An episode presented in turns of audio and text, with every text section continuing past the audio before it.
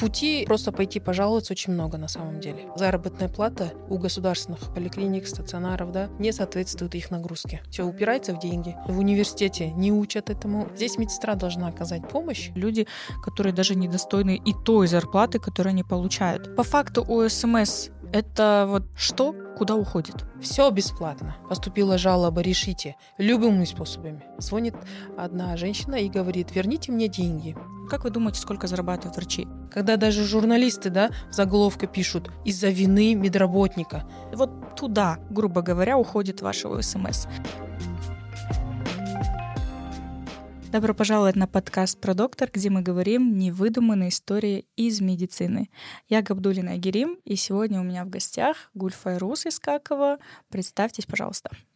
Добрый день, меня зовут Искакова Гульфайрус Койшибекуна, а, практикующий организации здравоохранения, работаю в поликлинике заместителем. Ранее работал в управлении здравоохранения более 10 лет. Угу. У нас сегодня такой серьезный человек в студии. Но получается, вы не врач, не лечащий, вы не ставите диагнозы, не работаете напрямую с пациентами. С кем вы работаете? Э, мы работаем в основном и с пациентами, и mm. с врачами. Организатор здравоохранения. Мы, получается, э, правильно организовываем работу, чтобы было удобно, безопасно пациенту и безопасная работа и удобно для врача получается, когда врач на приеме, он никогда не задумывается, откуда у него берется графики, откуда у него вообще кабинет этот появился, откуда там лицензия, да. Вот эти все моменты, а, невидимая работа, невидимый mm-hmm. фронт, это все организуется организаторами, администраторами той организации, где они работают. Mm-hmm. Был ли у вас вообще вариант стать лечащим врачом? То есть почему такая сфера организатора здраво- здравоохранения? Ну, здесь особой нет логики. А, вначале баллов не хватило. Ну, нас мақтап жіберген да осы нені организация здравоохранения а, сказали что здесь мы будем главными врачами директорами будем выходить. А, я повелась на это э, и, и еще повлияло то что у меня на один балл не хватил на ОМ. Но через полгода когда у меня стоял выбор уже перевестись на личфак ну я уже не захотела. Мне больше уже понравилась вот эта сфера. Правильная организация работы, работа с врачами. И то, что там бесили Личпак, э, мы им говорили, что мы станем директорами, а вы будете подчиненными. А как сейчас обстоят дела? Такие есть? Да, такие есть. Э, по, наверное, удача или как, не знаю, я попала а, в управление здравоохранения, вот где непосредственно организовывается медицина города, да, а, все поликлиники, стационары, другие организации, вся их работа э, слаженно работает благодаря управлению здравоохранения, например. И далее я вот уже полгода работаю в поликлинике э, в роли заместителя директора. Тоже как бы своего рода организатор.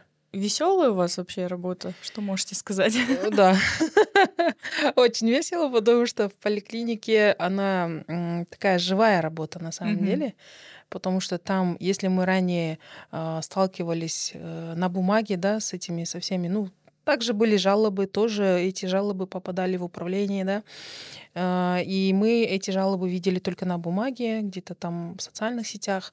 Сейчас это мы сталкиваемся напрямую, уже mm-hmm. с глазу на глаз с этими пациентами приходится разговаривать и видим, где минусы медицины нашей и где, конечно, не прав сам пациент. Угу.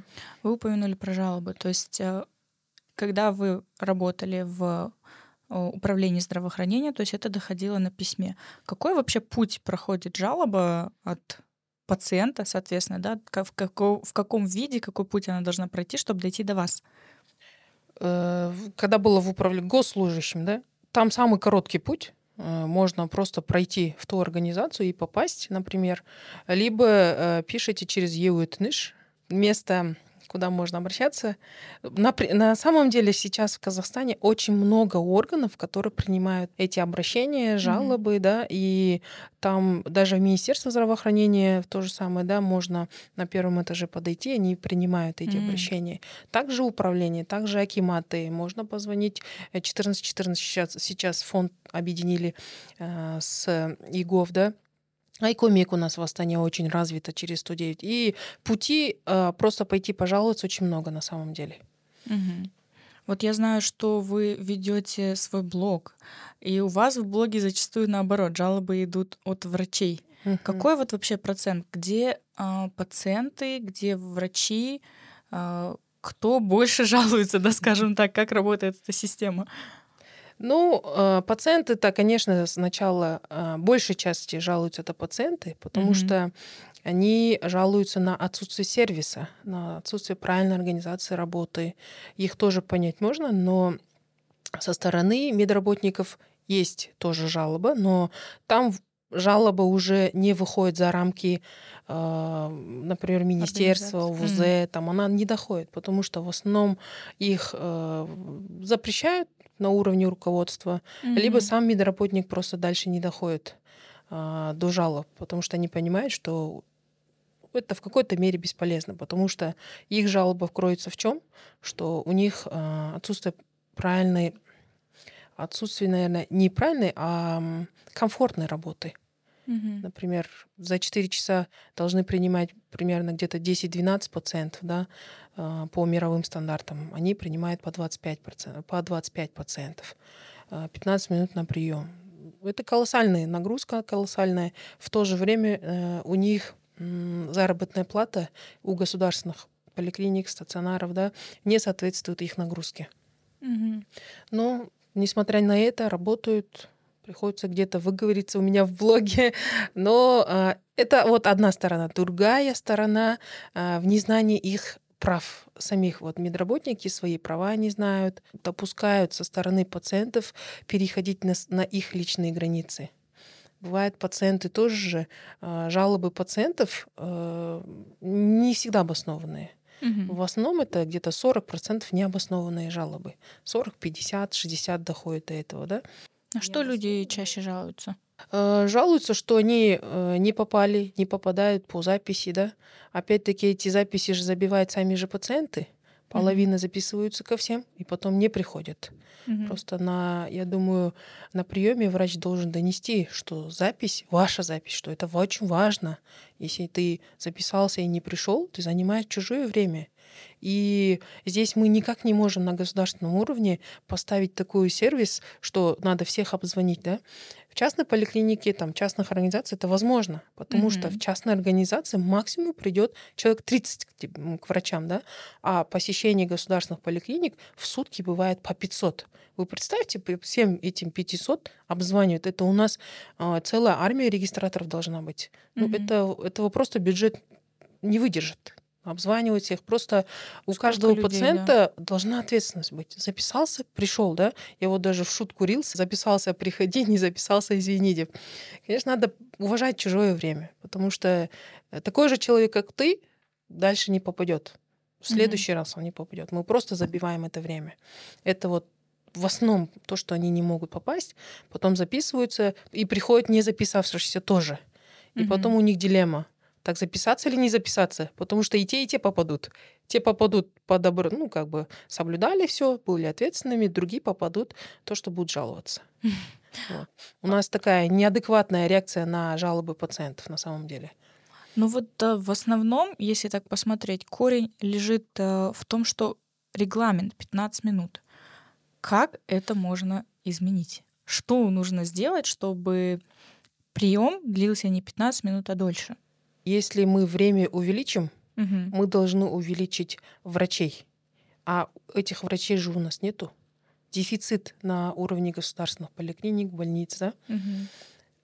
Считайте, э, если один врач должен принимать 10-12 по стандарту, да, ну там в хорошем смысле, в поликлинике должно быть не 30 врачей этих, не 30 ВОП-терапевтов, а 60. Mm-hmm. Этого опять-таки не выдержит бюджет, потому что у нас тарифы низкие. У нас э, тарифы на вот прием в государственной поликлинике стоят от полутора тысяч до трех тысяч тенге. Угу. Этого даже потом поликлиники э, не хватит покрыть заработную плату этого врача.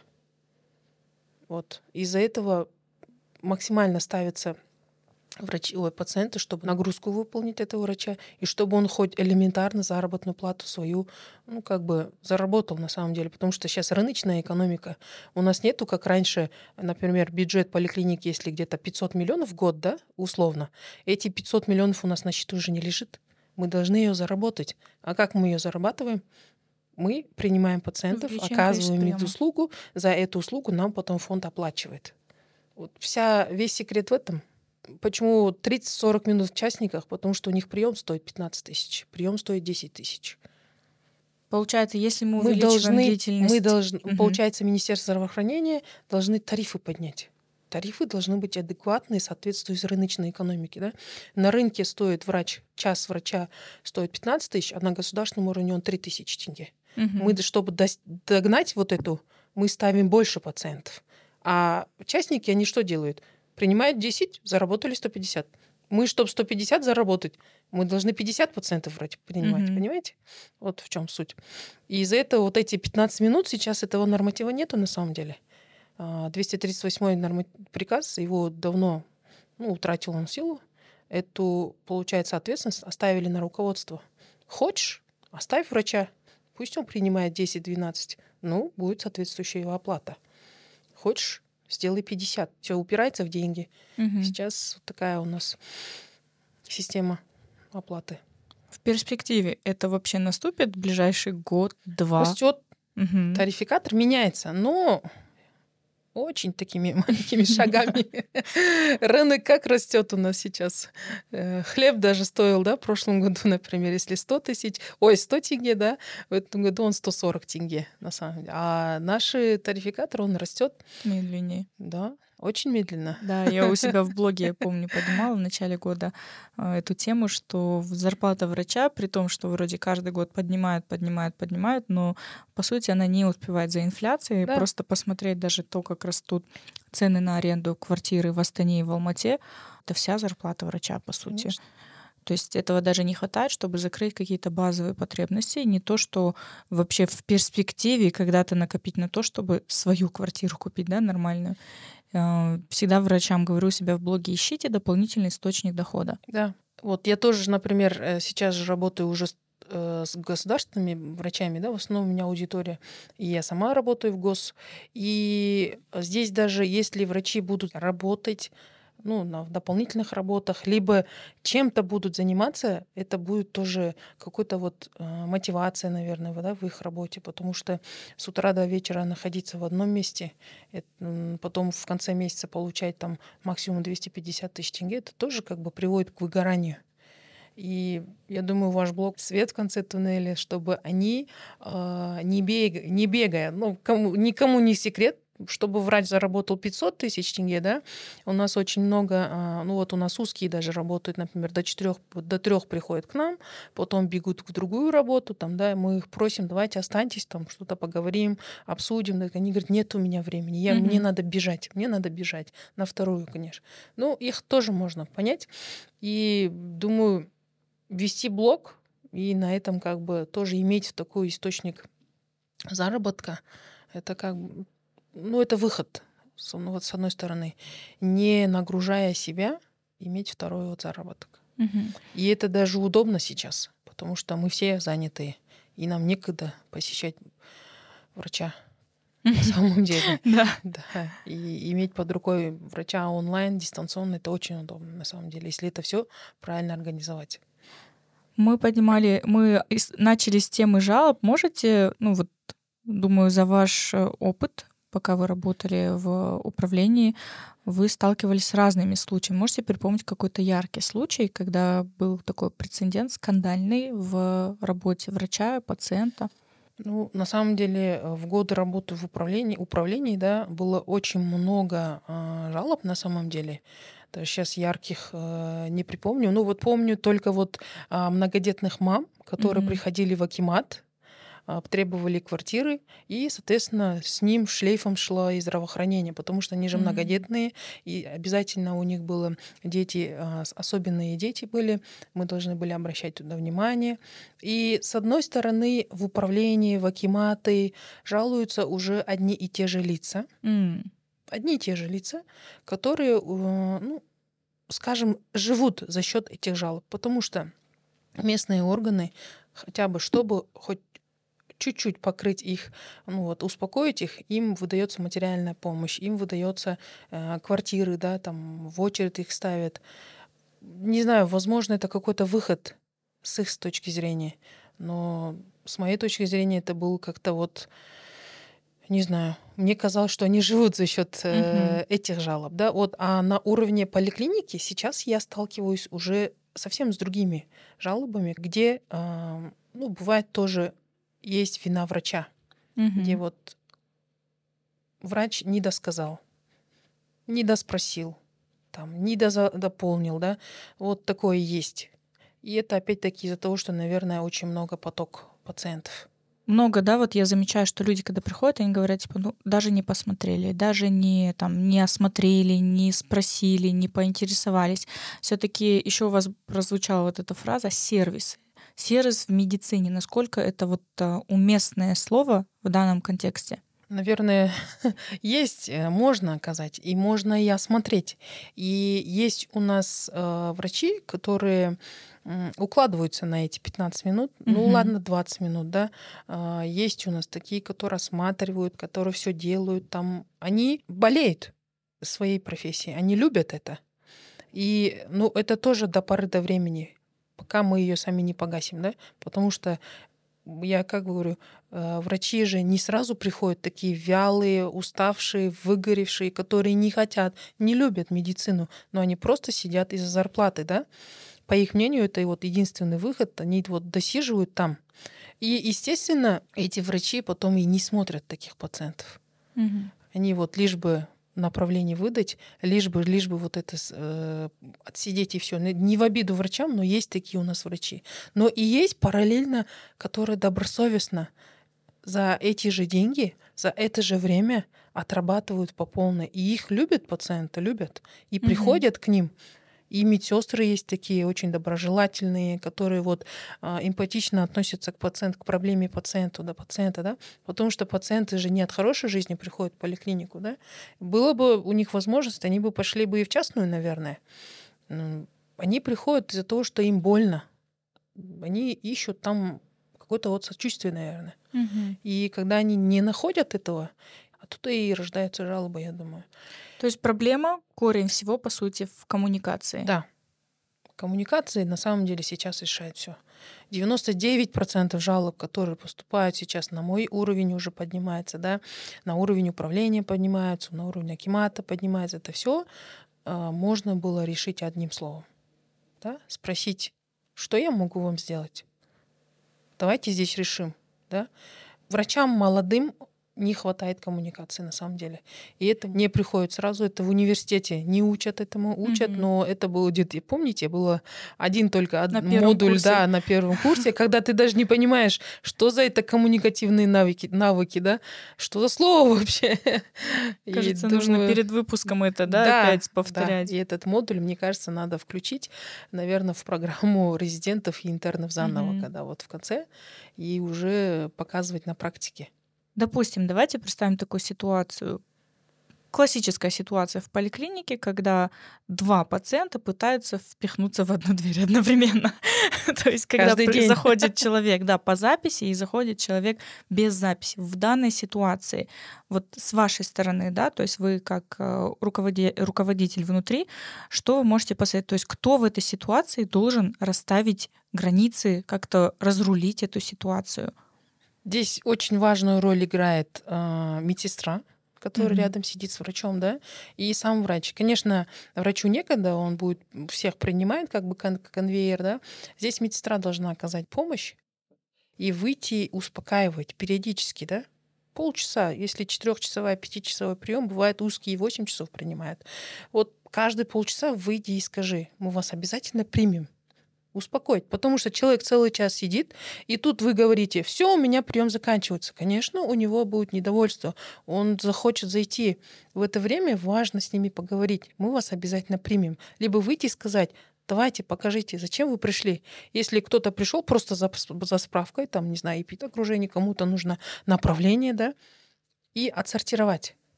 И, конечно, я врачам тоже говорю, а, не относитесь равнодушно к этим приемам, потому что этих людей, которые у вас к вам пришли, их можно на самом деле отсортировать и заранее знать, кто к вам придет.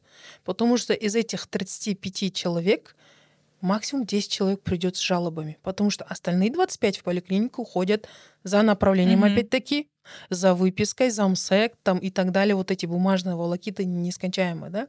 А эти 10 человек можно от, проконтролировать, вызвать туда диспансерных больных, вызвать а, людей с особенностями, да, инвалидов, женщин фертильного возраста, наконец, детей вызвать, да, и работать уже с ними качественно.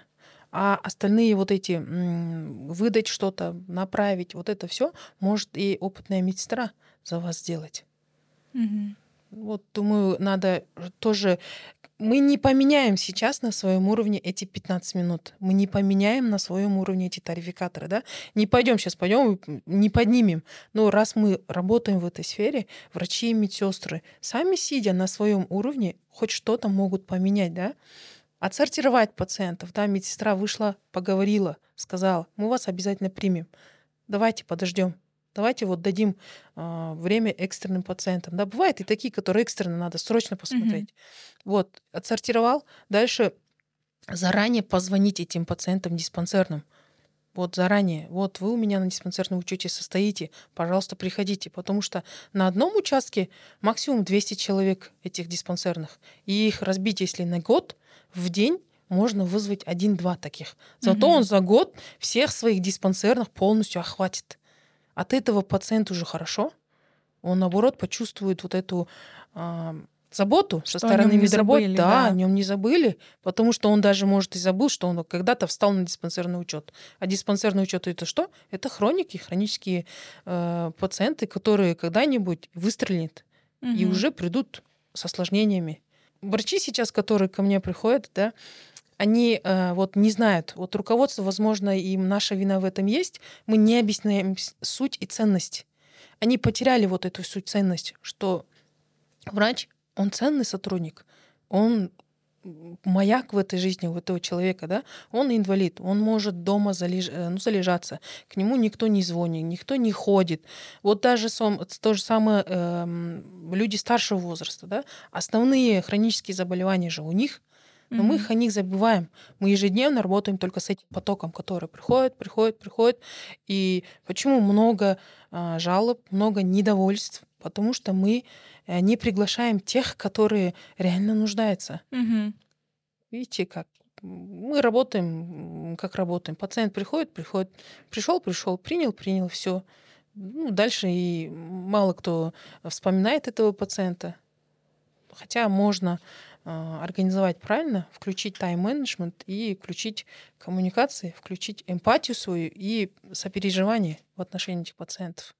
Ну, в данной ситуации, а, то есть, с одной стороны, врач да, должен как бы идти навстречу, uh-huh. по, с пониманием смотреть на пациента, но с другой стороны а, и как-то у пациентов тоже, да, ну да. вот э, должно быть э, в ответ на это тоже должно быть доброе Солидарная отношение. ответственность, конечно. Солидарную mm-hmm. ответственность никто не отменял. У нас есть а, даже статья да, в кодексе 85, 135 обязанности пациента, которая у нас не работает, к сожалению. А, во всех бедах, конечно, мы виним обратно медиков, потому что мы то, что сможем, на то, что, на что мы можем повлиять, да, а на пациентов мы же не можем влиять. Одна медицина в этом не справится. Здесь нам нужна помощь а, других сфер других социальных сфер, да, тех же самых работников, которые могут повлиять. Может быть, даже правительство обяжет пациентов, как вот в Корее, да, приглашали три раза на скрининг, если ты не пришел, на четвертый раз у тебя, если онкология вышла, извини, 50% должен будешь оплачивать. Угу. Вот, у них есть такое. И а, мои коллеги, которые побывали в Корее, они говорят, они толпами сидят и ждут часами врача, чтобы попасть и отметиться, что вот угу. обследоваться вовремя. А мы зовем на скрининги, на профилактические осмотры каждый день. И наши врачи, они плачут, не приходят. Бывает даже а, некоторые пациенты уже ругаются. был у меня недавно такой случай, не врач мне жалуется, говорит, вот она меня обматерила, говорит, и еще говорит, все, больше никогда мне не, не звони, не нужны мне ваши скрининги. Когда-то, может быть, э, мы и были виноваты в таком отношении этого пациента, да. Возможно, мы потеряли этого пациента, где-то там не оказали правильную медицинскую помощь. Но надо с этим работать, с сознанием наших пациентов. Угу. И ежедневно на приеме, в блогах, везде надо говорить про профилактику. Мне кажется, надо еще ну, менять вот этот образ врача, сейчас, ну, лично в моем окружении, вот врачи, которые проходят наше обучение, они, в принципе, как бы, ну, я их называю счастливые врачи. А, и зачастую ко мне в блог тоже приходят люди с жалобами. Вот вы там агитируете врачей, говорите, что они достойны большего, да, но вот я вижу таких, которым все равно, которые вышли, прям вот, да, цитата, закончили медуниверситет и хотят, чтобы им платили много как бы пациенты, да, население делится действительно на несколько сегментов, и те, которые говорят, да, врачей нужно уважать, а те, которые говорят, что врачи это заслужили. И у нас получается такой исковерканный образ врача, вроде бы это должен быть интеллигентный человек с определенным статусом, а, с желанием помочь, которого все уважают, любят и ценят, но у нас как-то получилось наоборот. Половина так именно воспринимает, а половина вообще считает, что это люди, которые даже недостойны и той зарплаты, которую они получают. То есть, в общем, образ врача в обществе необходимо менять. Да. А, скажите, вот э, когда на врача приходит жалоба, есть ли у него какая-то защита? То есть, что он может в этот момент делать? Есть у него защита. Ну, э, на уровне э, поликлиники, да, на, ну, на уровне страны не могу сказать, что там угу. врачи у нас есть какая-то вот организация, которая вот занимается их защитой. Есть профсоюзы, которые э, не работают на самом деле. Есть они, существуют теоретически, но фактически не работают. Возможно, врачи сами не обращаются, этого я знать не могу, но насколько я знаю, когда мы закрываем жалобы, либо решаем вопросы, мы всегда, конечно, смотрим, правильно ли поступил врач, где был неправ пациент сам. Может быть, возможно, пациент просто недопонял. Угу. Когда они говорят, я оплачу СМС, Э, это вот такое для всех сейчас стал после 2020 года, да, как внедрили СМС, это для всех стало такой волшебным словом. Я плачу СМС, я обязана все получать. Но опять-таки это же пока есть же показания. Есть показания, когда тебе положено, а когда тебе нет. Просто сейчас очень много источников, когда пациент может сам себе назначить да, я хочу вот пройти полное обследование. Mm-hmm. Ну, нету такого полного обследования, да, э, в этом понимании. У нас есть э, профилактический осмотр один раз в год, конечно, но к тому относятся скрининги, а, различные медосмотры, но как такого, который пациент хочет на все, которые видимые и невидимые витамины сдать, которым в никаких протоколах они не зафиксированы, потому что даже госорган, госорган, там бюджет, все видно. И эти, этот бюджет а, туда заходит в год два-три раза с проверкой. Mm-hmm. Если мы будем раскидывать туда этот бюджет, сюда вот пациент пришел, захотел, да, получил. Но из-за этого врачи говорят, у вас нету показаний. На этом фоне начинаются вот эти все жалобы. Понимаете, сейчас жалобы сейчас в основном на то, что им не дают то, что они хотят, и угу. они не могут попасть по записи. Вот эти две жалобы. По факту у СМС это вот что, куда уходит? Это обязательное медицинское страхование. А, люди думают, я же не обращался, где мои деньги, да? Угу. Нету такого. Это э, обязательное медицинское страхование, и там сумма символическая. На самом деле 3600 или 3000 поряд... ну, вот, э, в районе того. Э, и она обязательно для всех. Если, например, я не обращаюсь, обращается другой человек, но это же все в общий котел идет вот. и угу. пользуются другие люди. Также с этой э, страхованием автомашины. Мы платим эти 35-40 тысяч, да, э, но если я не попала на, в аварию, я же не пользуюсь этими деньгами. Но это обязательно медстрахование. Ну, страховка обязательная. Я должна быть застрахована. Также и здесь. Но здесь надо понимать, люди думают, э, если я не застрахована, я вообще ничего не имею права да, получать от государства, от медицины. Такого нет. Делится у нас медицина на ГУБМП, гарантированный объем бесплатной медицинской помощи, куда входит экстренная, скорая помощь, даже неотложная помощь, да, а, даже э, прием а, участкового врача, это тоже входит в ГОБМП. И есть ОСМС, когда человек уже дополнительно за рамки этого получит. Туда и входят скрининги, туда ходит КТ, МРТ, туда уходят все вот эти анализы. Мгм. Сейчас нету э, такого, что вот как раньше, например, если ОСМС не было, мы говорили, а, есть бесплатные ГОБМП, а есть дорогостоящие, которые только для определенных лиц Э, получали только мамы сам сакумсал халтналха. Сейчас Мгм. мы говорим, все бесплатно, все входит, если у вас есть показания. Но здесь надо понимать все-таки, что все туда все-таки не входит. Это Мгм. вот, э, не знаю, кто понял, тот понял, потому что невозможно с таким тарификатором, с таким маленьким э, размером ОСМС, который мы платим, невозможно получить все стопроцентно и в высшем качестве. Это невозможно сделать, потому что в мире люди тратят, другие страны, на здравоохранение от 10% от ВВП. Валу это, да? А мы что тратим? У нас даже 3% не выйдет. Что Мгм. мы хотим? И вот даже возвращаемся к, к вашему вопросу, уместен ли сервис в таких э, условиях работы? Все упирается в бюджетные деньги, и думаю, пациентам нужно понимать, когда они что-то недополучают, нужно понимать, что просто поли- э, государство не в состоянии говорить, что нужна сооплата. На самом деле нужна сооплата со стороны пациентов, пока мы к этому еще не пришли. Мгм. Пациенты также и платят, где-то не, где не получили. Основную часть получают. Вот идет, получается, все равно здесь платят страховку, здесь э, сами тоже доплачивают. И думаю, я, ну, мое мнение, нужно внедрить уже на законном уровне сооплату. Где-то ты хочешь что-то, которое по твоему желанию, где нету показаний, но ты хочешь получить тот же самый чекап, да, полное обследование, полный там МРТ, как вот люди думают, на него надо платить, потому что то, что мы платим 3000 тенге в месяц, она не покроет этого всего. Потому что у нас оборудование в стране, не ж, э, кроме Ахтюбрингена же нету таких крупных производителей медоборудования. А медоборудование мы извне завозим. И они все очень дорогие. Ну, то есть люди думают, что ОСМС, вот, то есть то, что я плачу там от своей зарплаты, оно остается на уровне поликлиники. Но по сути оно это обеспечивает все. Конечно. И все наши крупные республиканского назначения, да, национальный Да. центр медицинский, и все эти онкобольные, вся их химиотерапия. Да, то есть у нас это все стоит очень дорого, по 5 миллионов на одного человека уходит. Вот не... вспомнила, кстати, случай такой, когда я в управлении работала, звонит одна женщина и говорит, верните мне деньги. Я говорю, какие деньги? Я, говорит, мне должны были в этом году делать операцию, говорит, по плану, но мне не сделали. Я хочу, чтобы эти деньги мне вернули.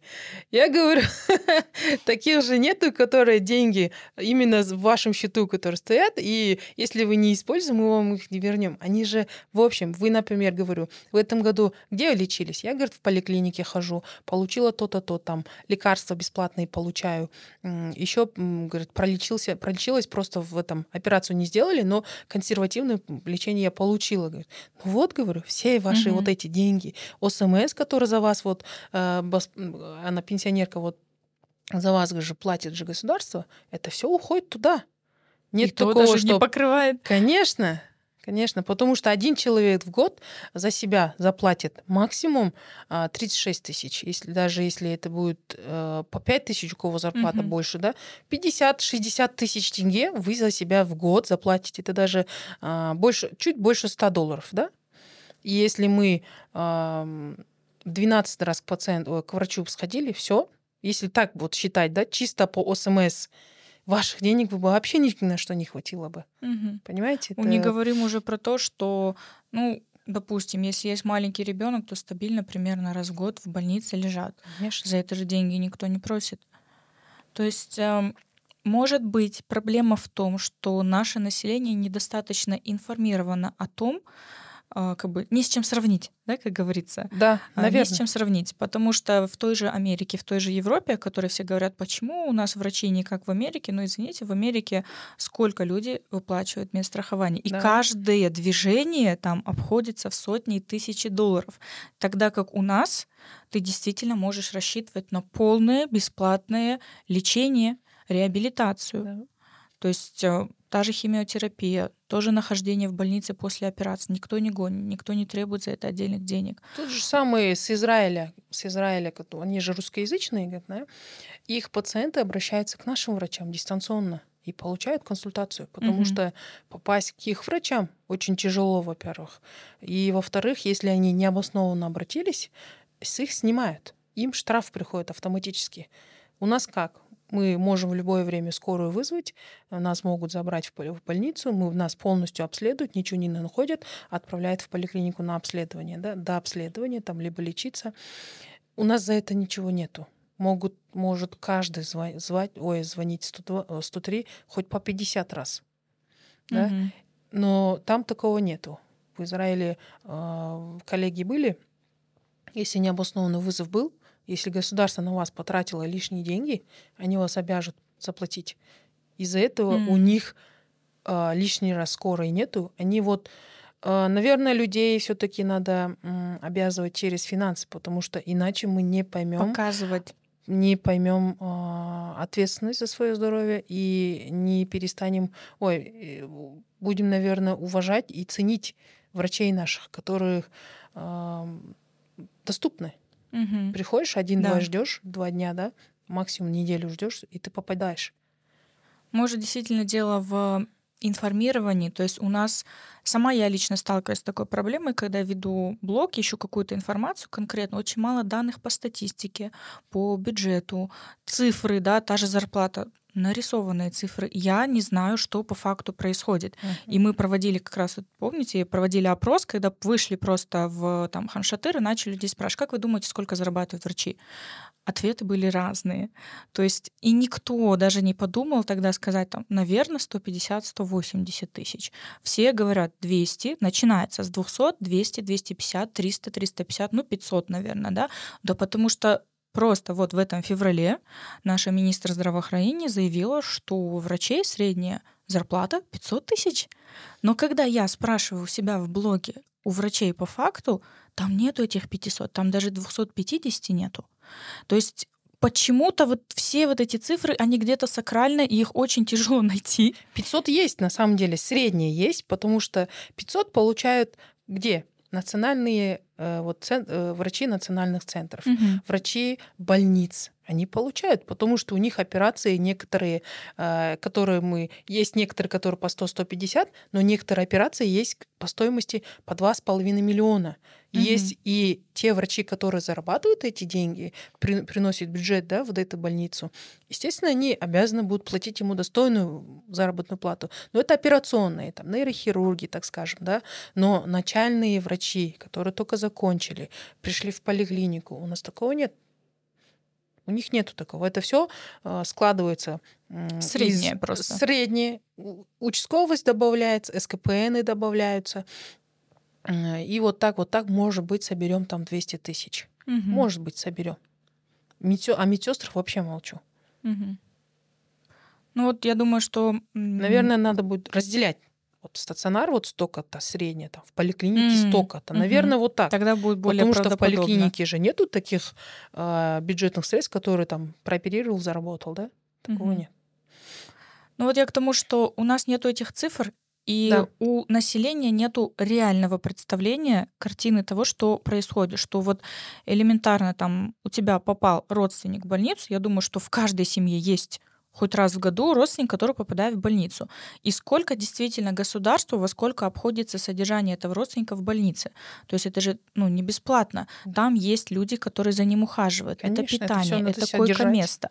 И из-за того, что нигде это не освещаются, люди вообще забывают о существовании вот этого звена в медицине и делают акцент только на врачах участковых, которых они, соответственно, и да. видят каждую там неделю, и месяц. Еще э, в сознании, наверное, людей э, влияет то, что еще, э, я же вот э, упоминала в начале, неадекватное реакция на этих жалоб, да? Мы не умеем, э, не признаем и не говорим. Здесь нету вины врача. Здесь, наверное, не наверное, а здесь вина ваша. Там, вот так, да, чтобы мы этого не разделяем. Когда даже журналисты, да, в заголовке пишут из-за вины медработника хотя там даже не было вины этого медработника, да, они вот такими заголовками и делают э, отрицательный образ нашего мед, наших медработников, да. Mm-hmm. На самом деле как-то вот чуть-чуть было положительные э, реакции, когда у нас ковид был, люди понимали, насколько важен вот это медработ... ну, медработники, врачи, медсестры, да, важность. А теперь уже заново мы отходим от этого, наверное, все уже дали, стали, наверное, доступными. Но вот я думаю, что нужно реагировать адекватно на эти жалобы. Не говорить, например, поступила жалоба, решите любыми способами. Да? Угу. Если даже вина этого пациента есть. Надо это признавать и говорить. Да, да, надо признавать и говорить, что здесь есть вина самого пациента. Здесь есть вот это. И здесь мы правы. И, наверное, Минздрав уже должен должны уже смелости набраться и заявить о себе, наверное. А не так. Да, да, мы виноваты, да, мы окажем, мы решим. Вот у нас все так делается. Мы решим. Угу. Если даже там нету никакой вины. Короче, все камни во врачей. Да? А, как работает система не На то, что мы можем влиять. Как да. э, все камни на, во врачей, как работает система, абсолютно непрозрачно. Угу. А, люди не видят действительно, сколько миллионов, может даже миллиардов крутится внутри медицины на то же самообеспечение, да, помощи Конечно. пациентам. И Это вот да, такой вот нет вот этого диалога угу. между пациентами, врачами, руководителями э, тех же каких-то вот точек, да, клиник, угу. э, центров, да, даже больших. И вот абсолютно нету связей. То есть и поэтому идут вот эти несостыковки. Говорят же, очевидное это не очевидно. Мы думаем, что, ну это же понятно, что мы несем такие там затраты, да. На самом деле я понимаю сейчас, что населению это непонятно, угу. то, что мы несем такие затраты, да. И у нас нету не заложена отдельная заработная плата на врачей или там медсестер. Она нигде не заложена. Она все крутится в этом, в общем котле. И даже там же крутятся и затраты на ИМН, на, на те же эти... Даже затраты на свет, воду, это же тоже mm-hmm. там же. И, конечно, да, наверное, это надо открыто говорить. Об этом говорить, что мы такие затраты несем. Угу. А, в общем, резюмируя сегодняшний наш диалог, да, первое, наверное, это то, что врачам а, нужно коммуницировать да. с пациентами, быть открытыми. А, быть открытыми, знать свои права. К руководителям мы призываем, пожалуйста, прислушивайтесь, где-то иногда действительно не прав пациент. Угу. Пациентам мы советуем да, принимать не только свою позицию, но вот просто посмотрите на свою семью, кто из вашей семьи в этом году обращался. Вот туда, грубо mm-hmm. говоря, уходит ваше ОСМС, чтобы ваша там бабушка, дедушка или когда вы с ребенком попадаете в инфекционную, вот эти вот как бы небольшие деньги, они в принципе туда и уходят. Мы не можем требовать от системы больше, потому что система пока не готова меняться сверху. Да. Мы можем только работать с тем, что у нас сейчас есть. Всем большое спасибо за внимание. Надеюсь, сегодняшняя дискуссия была для вас интересна. Напишите свои комментарии к тему, которую мы подняли. Подписывайтесь на наш канал, оставайтесь с нами и ждите следующего эпизода. Спасибо за приглашение.